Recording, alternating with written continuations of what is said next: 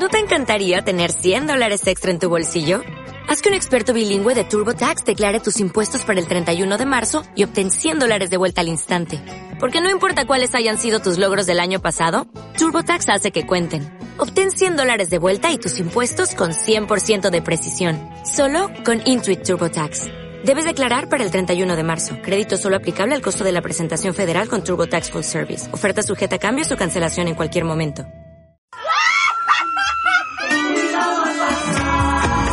Cuentos y asustes. Una serie de hoy para recordar las historias de ayer.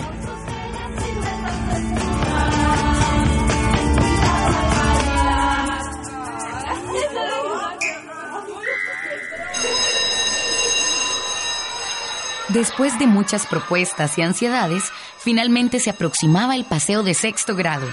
Sería un acontecimiento festivo, como era usual, pero también diferente, porque la maestra, la agradable niña Carla, había luchado porque fuera una aventura ligada a la tradición costarricense, a pesar de la resistencia de algunos padres de familia y otros maestros, que pensaban que su idea no era conveniente.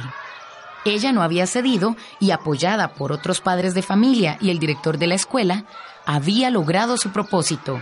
Los sextos grados irían a la piedra de Acerrí en un día de campo. Los niños que habían atestiguado el debate con su usual expectación y deseo de opinar habían reaccionado con general entusiasmo, pues vislumbraban una estupenda jornada con sus amigos en la verde montaña llena de senderos, cuevas y aventuras. Solo Lucía Rivas, la mejor estudiante de su clase, niña inteligente y sensible, de mirada atenta y buenos modales, no se sintió tan entusiasmada. No tenía los mismos reparos que su abuela, doña Mariana, ni que algunos padres de familia para oponerse a la idea.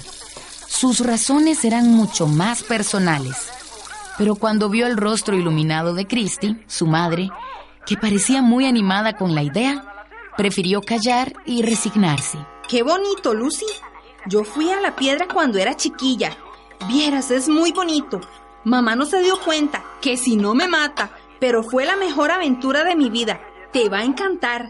Lucía asintió fingiendo el mismo interés, pero su corazón latía dolorido al ver las ojeras en el rostro materno, su juventud tajada por el duro trabajo, su frente arrugada por el continuo dolor. Cuánto le habría gustado quedarse con ella ese fin de semana, precisamente para hacerle compañía, para hacerla sentirse apoyada. Pero sabía que sería inútil. Sabía quién era el verdadero responsable de las tristezas de su madre. Jaime Durán, su padrastro, hombre de gran apostura y modales de gran señor, había llegado a su vida cuando tenía apenas cinco años, pero nunca le había gustado, ni mucho menos lo había querido. En aquel entonces, Cristina Rivas era una madre soltera intentando terminar sus estudios, mientras doña Mariana, la abuela de la niña, se quejaba de su soltería.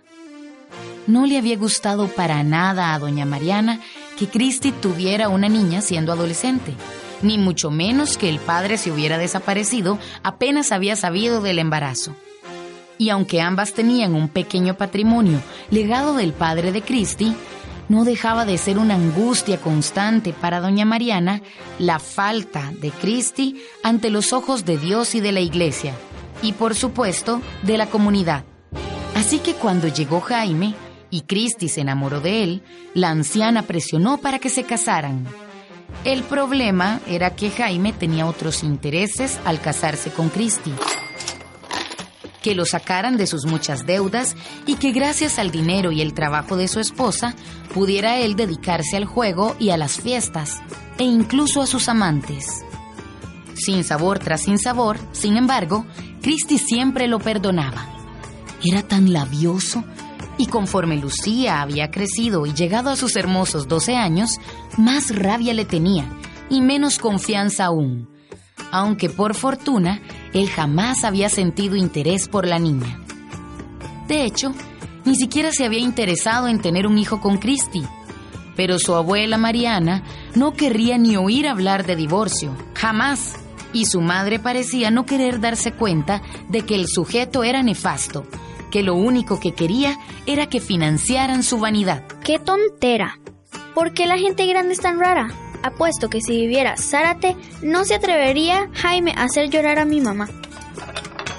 ¿Cómo es eso de llevar a los niños a un lugar maldito? Ay, mamá, nada que ver. Es un sitio turístico. La bruja Zárate es una leyenda. ¿O usted cree en leyendas? Por supuesto que sí, Cristina. La bruja Zárate se reunía con la vieja del Tule. Bailaban sin ropa, al puro descampado, y atraían a los hombres del pueblo para hacer los pedacitos y ofrecérselos al mismísimo diablo y a sus horribles engendros. Mujeres indecentes y malvadas. No hay que acercarse a esa piedra, ni mucho menos a su cueva. Ay, mamá, ¿qué cosas dice? Lucía se rió para sus adentros cuando escuchó a su abuela hablar así, pero ni ella ni Cristi le hicieron caso. Para Lucía era más angustiante pensar en Jaime y se haría llorar otra vez a su mamá cuando volviera ese fin de semana de uno de sus viajes de negocios. A lo mejor ni viene, a lo mejor se va para siempre y deja a mi mamá en paz. Al escoger su pantalón jeans y su camisa para el paseo, de pronto Lucía tuvo una idea. ¿No era cierto que Sara te ayudaba a la gente? Había una historia de un tal Diógenes que había pedido su ayuda. ¿Y si ella invocaba a la bruja y le pedía ayuda? Ay, pero qué tontera estaba pensando.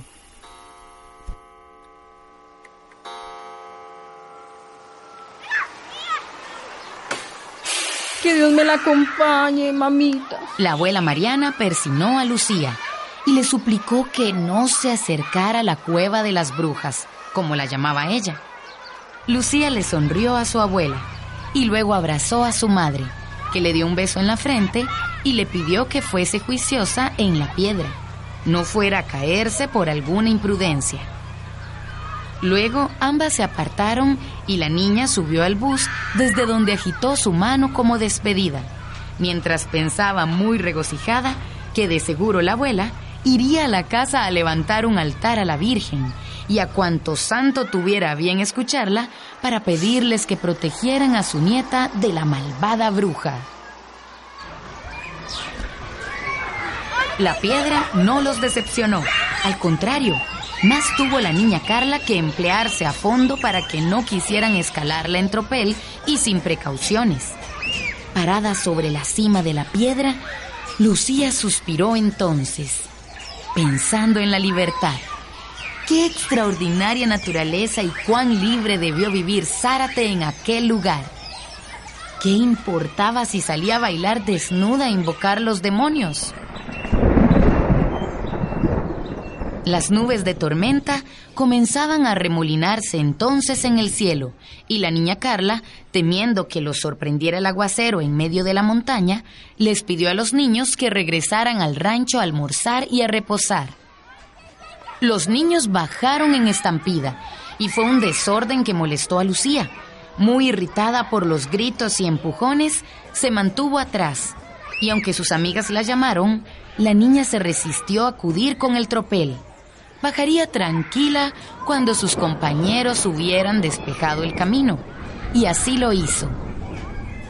Pronto, la piedra se quedó solitaria y Lucía pudo bajar con cuidado hasta desembocar en las cuevas, donde sus compañeros también habían estado jugando, y ya se disponía a seguir el sendero tras ellos cuando advirtió varias cajas de jugo tiradas en la entrada. ¡Uy, cochinos! Con solemnidad ecológica, recogió la basura y la depositó en una bolsita que ella misma había traído. Pero cuando se preparaba para dejar la cueva, un aguacero fenomenal descargó su furia sobre la montaña. La lluvia era feroz, brutal, los rayos estremecedores, por lo que, con aire estoico y pensando que la niña Carla jamás dejaría el lugar sin ella, se sentó en un rincón, decidida a esperar a que lo peor de la tormenta pasara. Aquel universo de agua era en cierta forma mágico. Contemplándolo, Lucía sonrió al pensar en las cientos de veces que la bruja habría recorrido aquellos senderos, musitado sus conjuros, ayudado a unos o castigado a otros. ¿Sería esa la cueva realmente donde reunía sus extraños ingredientes y preparaba sus pócimas? Se habla de una choza. Allá por San Miguel, encima de una piedra donde vivía Zárate, de pelo rojo, contrasta con su piel ella no vivía sola, vivía ahí la vieja del Tule también. La lluvia se enfurecía y oscurecía el campo. Y Lucía pronto advirtió que la noche había llegado, que no había señal de vida humana en las cercanías y que ella en aquella cueva estaba completamente sola. ¿O no era así? Alguien estaba en el campo, dejándose empapar por la lluvia. Maravillada, Lucía comprobó que era una mujer, vestida con una sencilla túnica que se pegaba a su cuerpo por efecto del agua y que levantaba el rostro al cielo, con los ojos cerrados y los labios curvados en una suave sonrisa. Era una imagen mágica, atrayente, y sin darse cuenta, la niña salió de la cueva y se acercó a la mujer. Señora, ¿por qué está ahí? La mujer se volvió hacia ella y le sonrió. Tenía el cabello largo y rojizo, la piel broncínea y los ojos negros. No podía decirse que fuera joven ni vieja, ni que fuera hermosa o fea. Solo era una mujer fuera de serie. Pero al sonreír, Lucía se sintió muy contenta como transportada a otra era de paz perfecta. Porque me gusta sentir la lluvia sobre mi cara. ¿Y usted, mi niña, por qué está tan lejos de casa? Porque vine a pasear con mi grupo de la escuela La Piedra. ¿De veras? ¿Y dónde está su grupo? No sé, supongo que están en el rancho. ¿Usted vive por aquí, señora? Ciertamente, mi niña, cerca de esta cueva Pocas veces me asomo al campo, pero hoy la lluvia fue tan buena que me acerqué. Además, oí que alguien me llamaba. ¿Sería usted por casualidad, mi niña? Mmm... ¿Sos acaso Lucía? Lucía se estremeció, sintiendo que su corazón latía acelerado. La lluvia cejaba y en lo alto se asomaban las estrellas. Un silencio apacible se instalaba en torno a ellas, mientras la brisa acariciaba los cabellos rojizos de la mujer, que la examinaba con ojos luminosos. Debía tener miedo. ¿Acaso la había invocado? Quizá lo había hecho sin darse cuenta. Sí, yo soy Lucía, señora Zárate. Soy la hija de Cristina Rivas, que sufre mucho por un... por un por un mal hombre.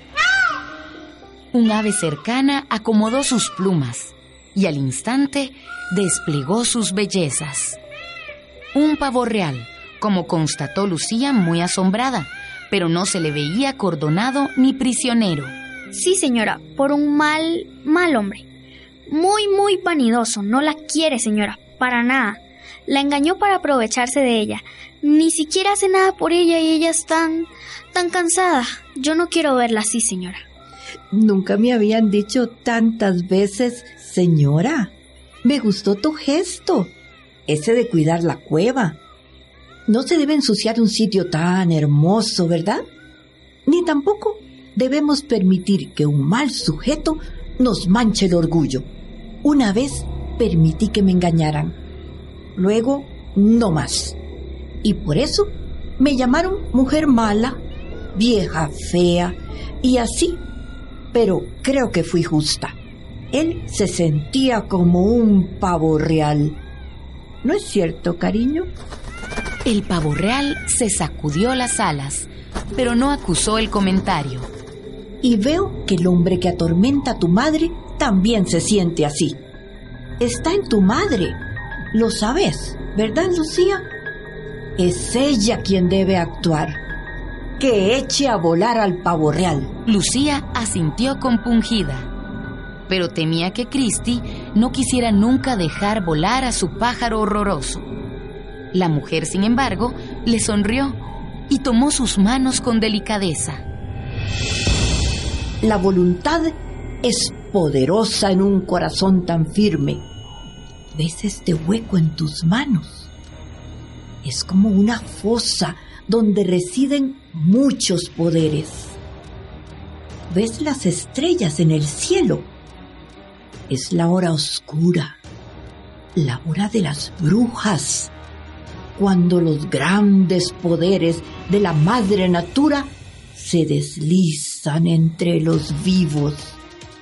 Sopla sobre esa fosa y pensa en tu madre. Que deje volar a su pavo real, que lo expulse de su vida, que nunca más ningún otro vuelva a atormentarla con su vanidad y sus palabras vacías. Que los hombres malos reciban el castigo que merecen, aunque te llamen bruja por desearlo. Lucía asintió y sopló sobre sus manos y pidió con el corazón acelerado por la libertad de su madre. Entonces, la mujer se echó una limpia carcajada venía a bailar conmigo y pedí muy fuerte y muy claro, volá, pavo real, volá muy lejos y recibí el castigo que mereces por tus falsedades.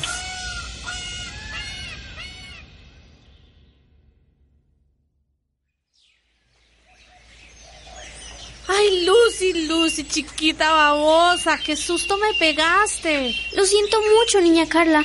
Es que estaba lloviendo mucho y no quería perderme. Perdón, perdón. Además, me quedé dormida, perdón.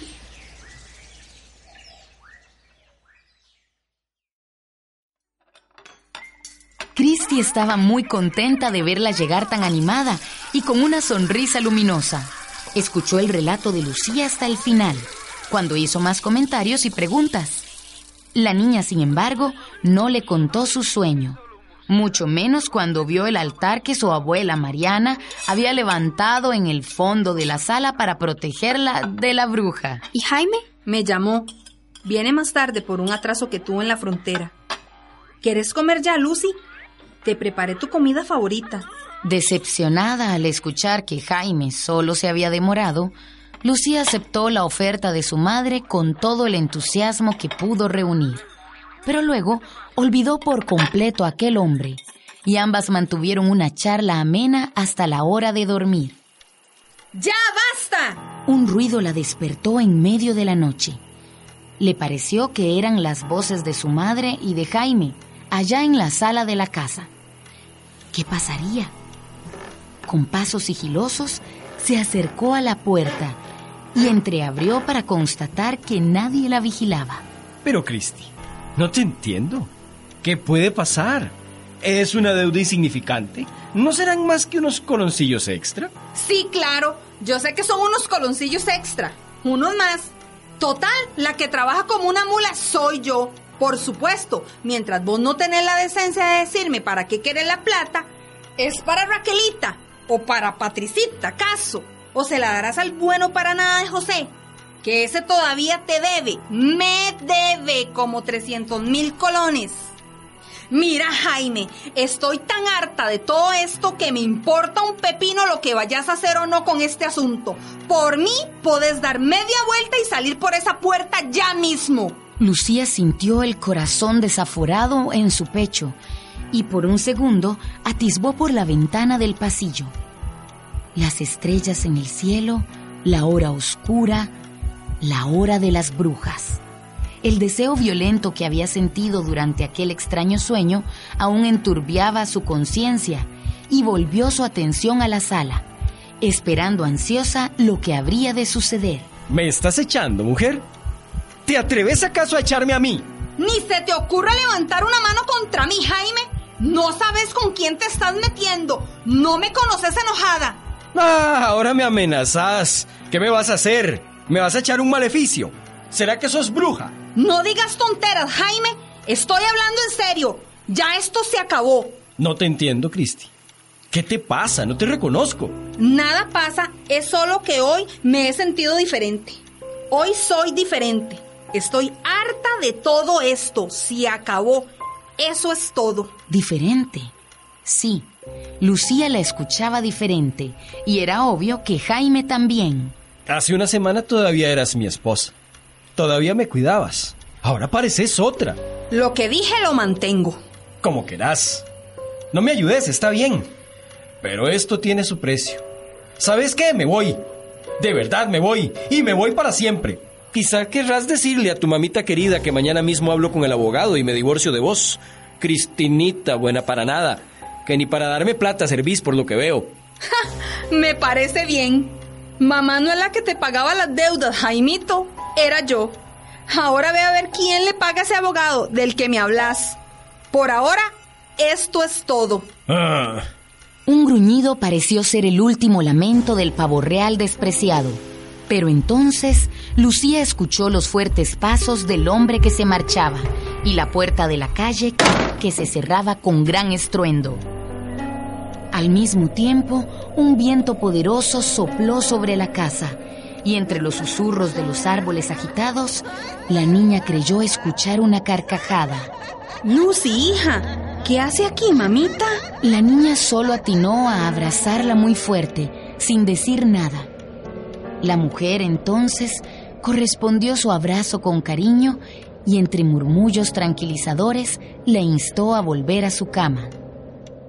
Lucía asintió, pero permaneció frente a la puerta abierta de la sala, aún aturdida, mientras miraba distraída el altar de la abuela en el fondo y oía el silbido del viento en el exterior.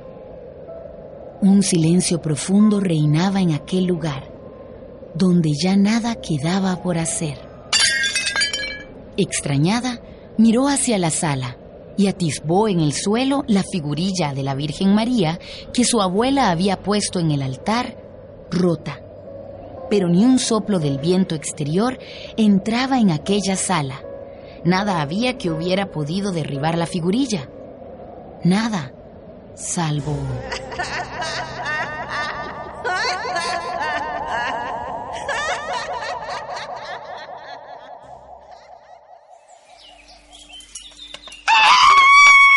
¡Cielo santo, mamá! ¿Qué sucede? El altar destruido. Cristi, eso pasa. Alguien me rompió la virgencita. De seguro fue Jaime, mamá. Se puso todo malcriado anoche y me apuesto a que derribó la Virgen cuando salió de la casa. Doña Mariana, que no parecía estar al tanto de las últimas noticias, fue puesta al corriente de lo sucedido. Pero contrario a lo que esperaba Lucía, no se mostró asustada por la decisión de su hija, solo muy molesta por el agravio sufrido de parte de su exyerno. Que el Señor lo castigue por su insolencia. Muchacho malcriado. Lucía la vio irse y luego miró a su madre, que canturreaba en el fondo de la cocina. Era extraño. No se sentía asustada ni ansiosa, aunque sabía que no había sido Jaime quien rompiera la Virgen. Y solo se preguntaba entonces si el resto del conjuro se cumpliría alguna vez, tal como lo había vaticinado la bruja.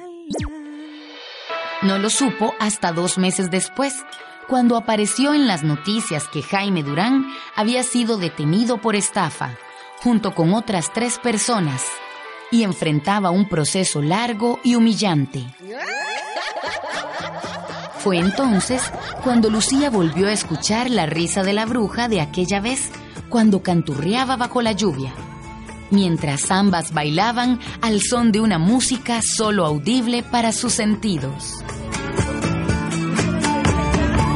Musicalización y sonorización del cuento El espíritu de la bruja, de Laura Quijano. Música La Casa de las Brujas, del músico costarricense Daniel Patiño. Una producción de 101.5 Costa Rica Radio para celebrar el Día Nacional de la Mascarada Tradicional Costarricense.